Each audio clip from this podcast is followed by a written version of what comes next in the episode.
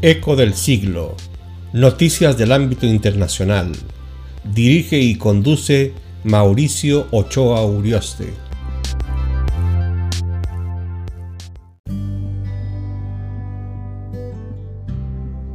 Hola amigos y amigas, hoy es domingo 23 de octubre del 2022 y empezamos la transmisión de Eco del Siglo. Y damos inicio a nuestro boletín de prensa con una noticia que viene del Reino Unido. Boris Johnson renuncia a la carrera por el liderazgo del Partido Conservador. Europa Press.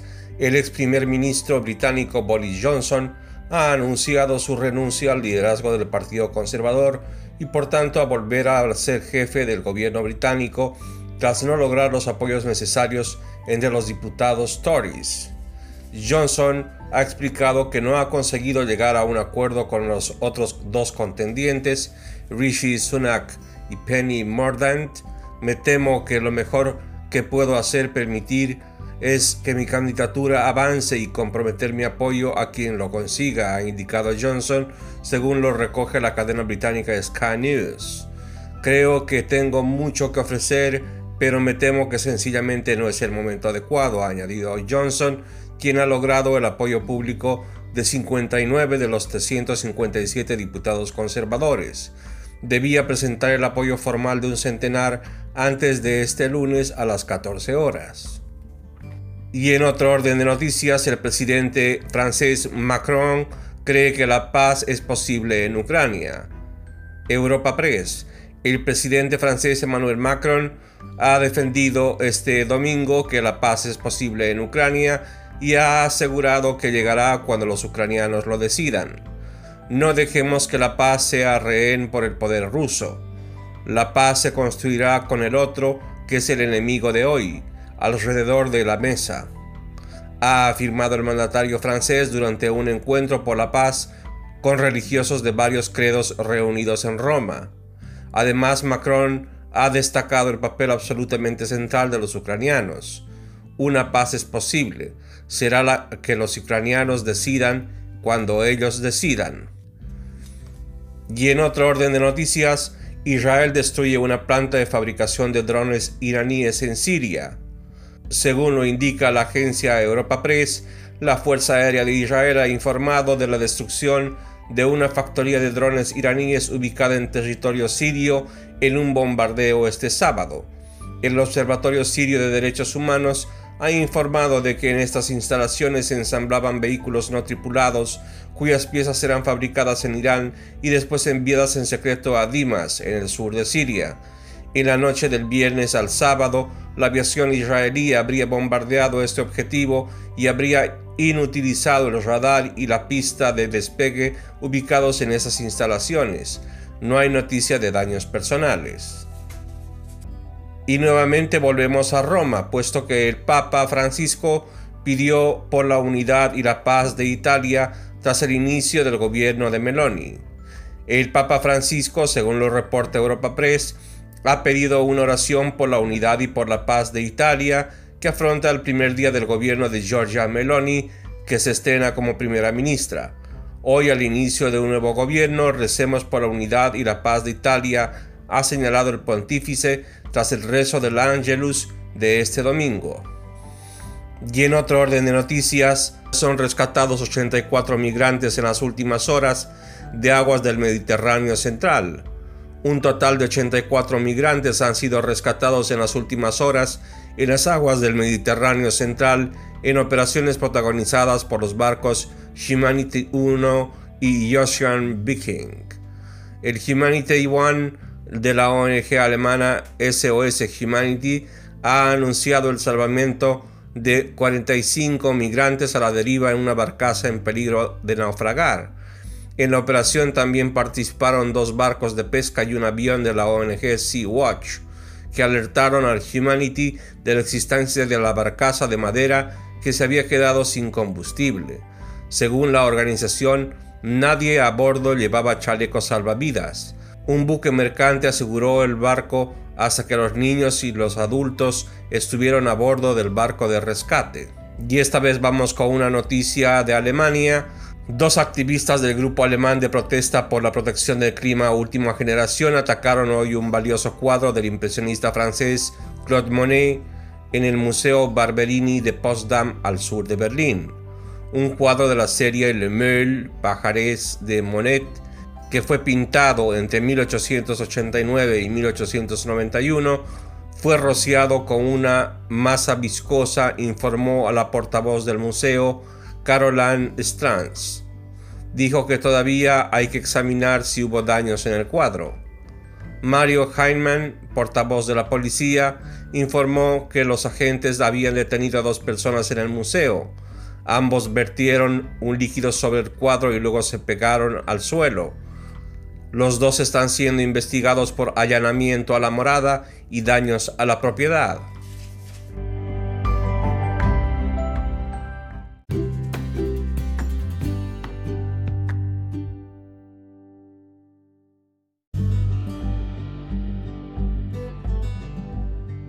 Y también en Alemania se indica, según la agencia DPA, una protesta de Amnistía Internacional en Berlín, la capital, por el Mundial de Qatar.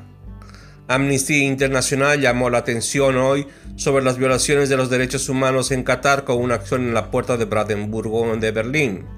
Cuando falta al menos un mes para el comienzo del Mundial de Fútbol en el Emirato, la organización pidió al organismo rector del fútbol mundial, la FIFA, que asuma su responsabilidad y que haga campaña para obtener indemnizaciones para los trabajadores involucrados en la organización del evento, que afirma fueron explotados. Los participantes en la protesta colgaron de un tendedero camisetas con palabras como censura de prensa, trabajo forzado, discriminación, prohibición sindical y arbitrariedad judicial. Y esta vez vamos a una información que llega desde Estados Unidos, donde expertos temen un repunte de la violencia política antes de las elecciones legislativas en noviembre en Estados Unidos. En efecto, el centro Southern alerta de un clima hiperpartidista entre llamamientos a una guerra civil en las redes sociales de la ultraderecha. El grupo de expertos Southern Group ha alertado en un reciente informe de la posibilidad de un nuevo estallido de violencia política durante las elecciones legislativas de noviembre en Estados Unidos, merced a la situación del hiperpartidismo que atraviesa el país, en particular el alimentado por redes sociales de ultraderecha como Gabe o Trad Social.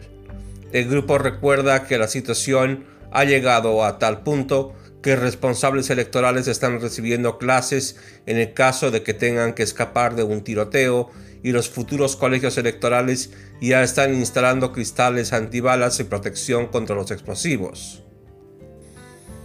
Y esta vez vamos a una información que llega de Sudamérica y más propiamente de Argentina, pues el gobierno de este país se compromete a que los salarios le ganen a la inflación.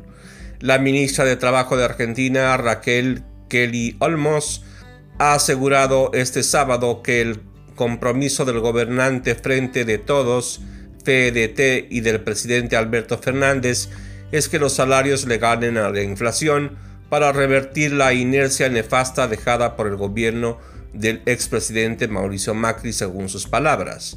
El compromiso del FEDT, tanto desde el punto de vista electoral como del presidente en lo personal, es que los salarios le ganen a la inflación, ha afirmado Olmos en declaraciones a la radio AM740. Y continuamos la transmisión de Eco del Siglo con una noticia del sector económico. El sector de los vehículos eléctricos generará unos beneficios de hasta 13.500 millones de euros en 2030, de los cuales 6.000 millones procederán de Estados Unidos, 5.000 millones de la Unión Europea y 2.500 millones de China según un estudio elaborado por la consultora Bain Company. En informe titulado Electric Vehicle Charging Shifts into High Gear, la carga de vehículos eléctricos cambia a alta velocidad en castellano, recuerda que la guerra derivada por la invasión rusa de a Ucrania ha intensificado los esfuerzos de todos los países del mundo para conseguir sus objetivos vinculados a las energías renovables y los vehículos eléctricos. Y volvemos nuevamente al Reino Unido porque Rishi Sunak anuncia oficialmente su candidatura a primer ministro del Reino Unido. El exministro de Finanzas británico Rishi Sunak ha anunciado este domingo su candidatura a la jefatura del Partido Conservador y como consecuencia al cargo de primer ministro del Reino Unido en su incorporación a una carrera en la que parte como uno de los grandes favoritos para suceder a Liz Truss tras su dimisión de esta semana. Sunak debe ahora presentar los avales de un centenar de diputados conservadores en la Cámara de los Comunes el próximo lunes para certificar su participación, una cifra prácticamente garantizada según las estimaciones de todos los medios británicos.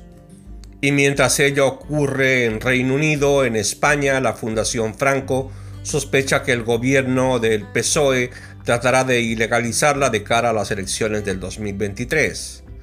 En efecto, la Fundación Nacional Francisco Franco sospecha que el gobierno intentará ilegalizarla de cara a las elecciones del próximo año, una vez que ha entrado en vigor la ley de memoria democrática, según ha trasladado a Europa Press su presidente Juan Chicharro.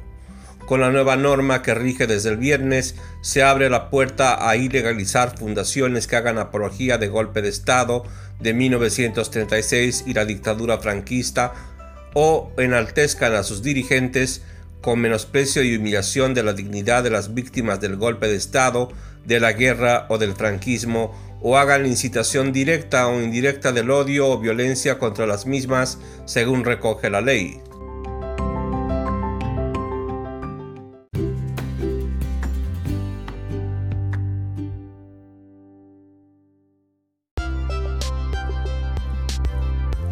Esto ha sido todo por el día de hoy.